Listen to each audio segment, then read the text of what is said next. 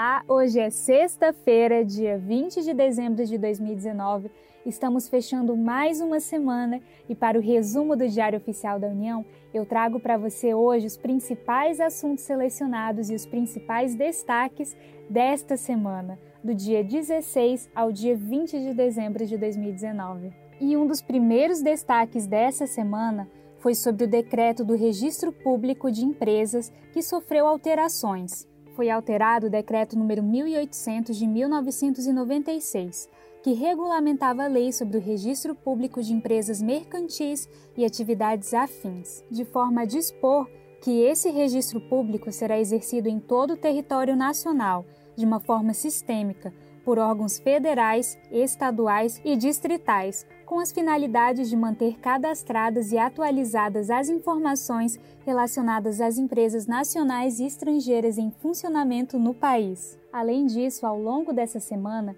vimos que foram promulgadas várias leis relacionadas a créditos especiais e créditos suplementares, em favor de vários órgãos, ministérios e até empresas relacionadas a petróleo.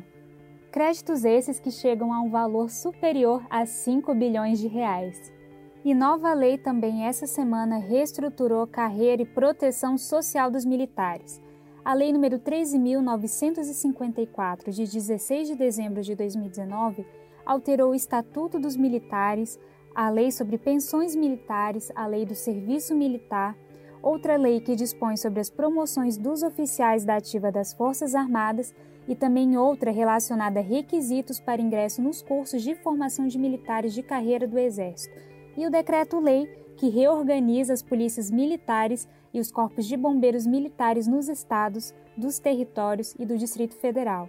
As alterações dessas leis visaram reestruturar a carreira militar e dispor também sobre o sistema de proteção social dos militares. Relembrando que foram várias alterações também, então eu sugiro que você leia o Diário Oficial da União do dia 17 de dezembro de 2019 e avise aquele amigo, aquele conhecido, até mesmo familiar que seja militar, para ele saber especificamente quais são as reestruturações relacionadas à carreira militar. E durante essa semana eu destaco duas decisões do Supremo Tribunal Federal. A primeira foi referente à ADI número 3191 em que o STF afirmou que há impossibilidade do Ministério Público Estadual atuar junto aos tribunais de contas. Então é necessário que seja criado um Ministério Público especial para atuação junto a esses tribunais de contas. E com base nisso, o STF declarou a inconstitucionalidade do artigo 138, inciso 14 da Constituição Estadual da Bahia e do artigo 91 caput e parágrafos 1 e 2 da Lei Complementar número 11 de 1996. E na ação direta de inconstitucionalidade número 4461,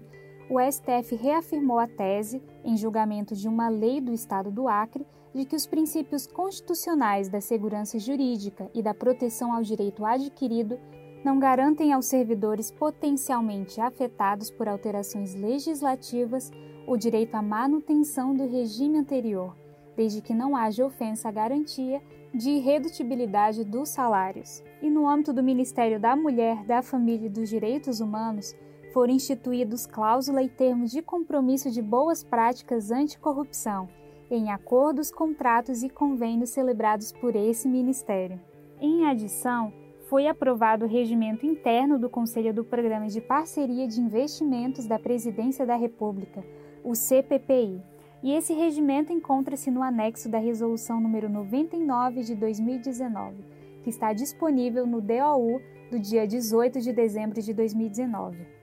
E relacionado à questão de projetos de parceria,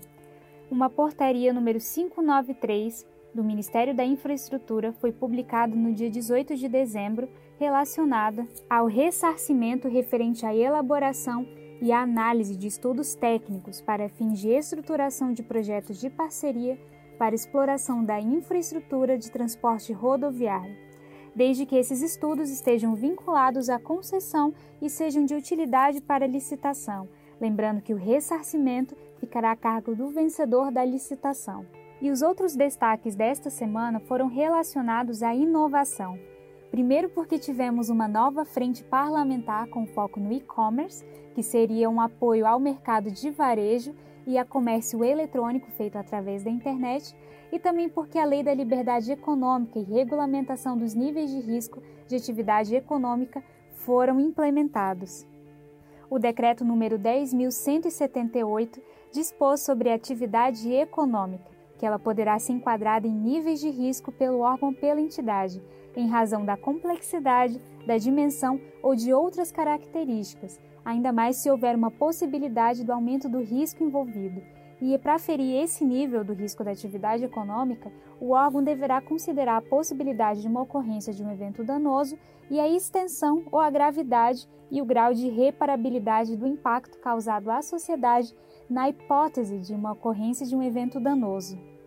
E para fechar o assunto de inovação, o Ministério da Ciência, Tecnologia, Inovações e Comunicações instituiu hoje o Programa Nacional de Apoio aos Ambientes Inovadores, o PNI, visando fomentar o surgimento e a consolidação de ecossistemas de inovação e de mecanismos de geração de empreendimentos inovadores no país, responsáveis pela criação, atração, aceleração e pelo desenvolvimento de empreendimentos inovadores em todo o território brasileiro Lembrando que o PNI será coordenado pela Secretaria de Empreendedorismo e Inovação do Ministério da Ciência, Tecnologia, Inovações e Comunicações, em parceria com agências de fomento desse ministério. E no dia de hoje, 20 de dezembro de 2019, a Lei Geral de Proteção de Dados teve novas sanções. E o presidente da República promulgou hoje, e hoje, no dia 20 de dezembro, o presidente da República promulgou uma parte da Lei Geral de Proteção de Dados que haveria sido vetada em 9 de julho de 2019. E vale ressaltar que essa Lei Geral de Proteção de Dados, que é a Lei número 13.709, ela somente entrará em vigor no dia 15 de agosto de 2020. E atenção, porque hoje foi publicado também que vários municípios tiveram área declarada de utilidade pública para instalação de gasoduto foi declarada essa utilidade pública para fins de desapropriação total ou parcial ou para instituir a servidão administrativa em favor da transportadora de gás do Brasil Central SA ou de sociedade por ela controlada. E esses imóveis constituídos de terras e benfeitorias serão necessários à construção do gasoduto. E essa área que foi declarada utilidade pública visa ser encarregada da manutenção, do reparo e fiscalização dos dutos, dos cabos de comunicação e outros itens necessários ao bom funcionamento das instalações de movimentação e transporte de gás natural, compreendendo a área de vários municípios, inclusive Brasília, no Distrito Federal. E para finalizar o resumo do Diário Oficial desta semana, hoje foi publicada uma instrução normativa que dispõe sobre o leiloeiro público oficial. O Ministério da Economia publicou hoje a Instrução Normativa número 72, referente à atividade do leiloeiro público oficial. E uma das disposições dessa instrução normativa é que a profissão de leiloeiro será exercida mediante matrícula concedida pela junta comercial, e o processo de habilitação será iniciado com a apresentação de requerimento de matrícula pelo interessado, mediante o pagamento do preço público devido e acompanhado da documentação disposta na IN. Então, se você quiser saber um pouco mais, sugiro que leia o Diário Oficial da União do dia 20 de dezembro de 2019. E muito obrigada por me acompanhar ao longo dessa semana, pelo resumo do Diário Oficial da União, um serviço oferecido pelo Instituto Protege, em parceria com a editora Fórum. Meu nome é Yasmin Góes e eu fico hoje por aqui. Desejo a você um excelente final de semana e eu te espero na segunda-feira para novos assuntos selecionados. Até logo!